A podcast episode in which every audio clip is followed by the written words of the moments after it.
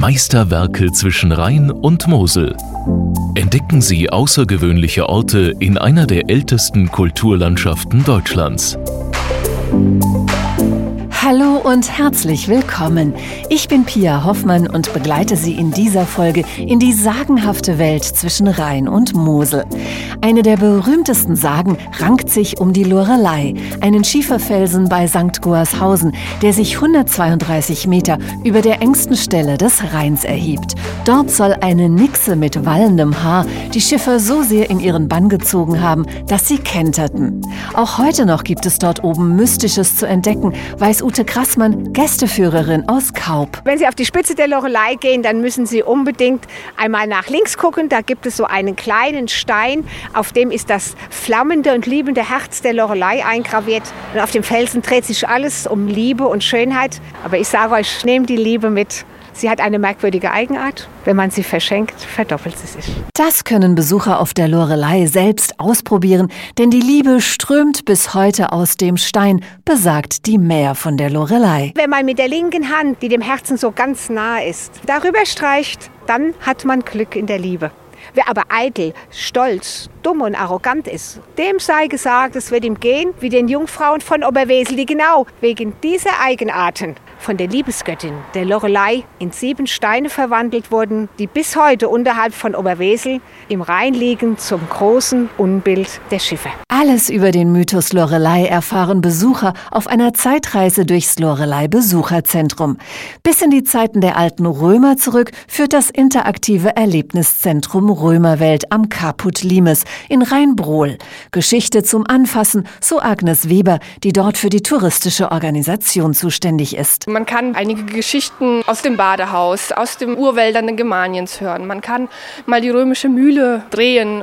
Man darf bei uns auch mal eine Ausrüstung anlegen mit Helm, mit Kettenhemd, mit Tunika, auch mit Schwert und Schild. Und dann darf der eine oder andere ein Kämpfchen ausfechten und so das spielerisch eben erfahren. In Workshops Bogenschießen wie die alten Römer und bei den Backtagen im Frühjahr und Herbst werden sogar die rekonstruierten Kuppelbacköfen aus Lehm und Stroh angehört angeheizt. Sie brauchen drei bis vier Stunden Zeit, um die Hitze zu haben. Und dann kommen Brotleibe rein, die nach original römischer Rezeptur hergestellt werden.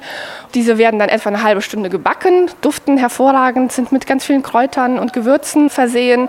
Und die Besucher sind ganz heiß auf die Brote. Die werden immer den Bäckern aus der Hand gerissen. Dazu schmeckt ein römischer Würzwein, der ebenfalls nach historisch überliefertem Rezept hergestellt wird, versichert Agnes Weber. Das ist der Mulsum. Den gibt es hier in weißer Form, neuerdings auch in roter Form. Das ist ein Weißwein, der versetzt ist mit ganz vielen Gewürzen. Sie haben ihn zur Begrüßung genossen.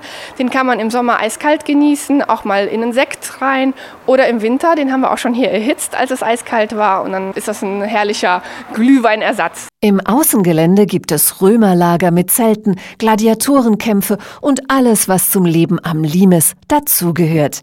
Der eigentliche Limes, ein 550 Kilometer langes Bodendenkmal und Teil des UNESCO-Welterbes, liegt ganz in der Nähe im Wanderdreieck Rheinsteig, Westerwaldsteig und Limes-Wanderweg. Der Limes hat begonnen unten am Rhein, am Wachturm Nummer 1. Dort steht einer, der ist rekonstruiert und er führt bergauf in die Rheinbrohler Wälder hinein. Dort steht oben auf dem Beulenberg noch ein zweiter Turm, der rekonstruiert ist aus Holz. Und wir haben eine kleine Waldschule mit rekonstruiertem Limes-Durchgang. Und dann auf die Spuren der Römer sich zu begeben, in den Wald hinein am Originalverlauf des Limes. Stücke des Limesgrabens sind dort auch heute noch erkennbar.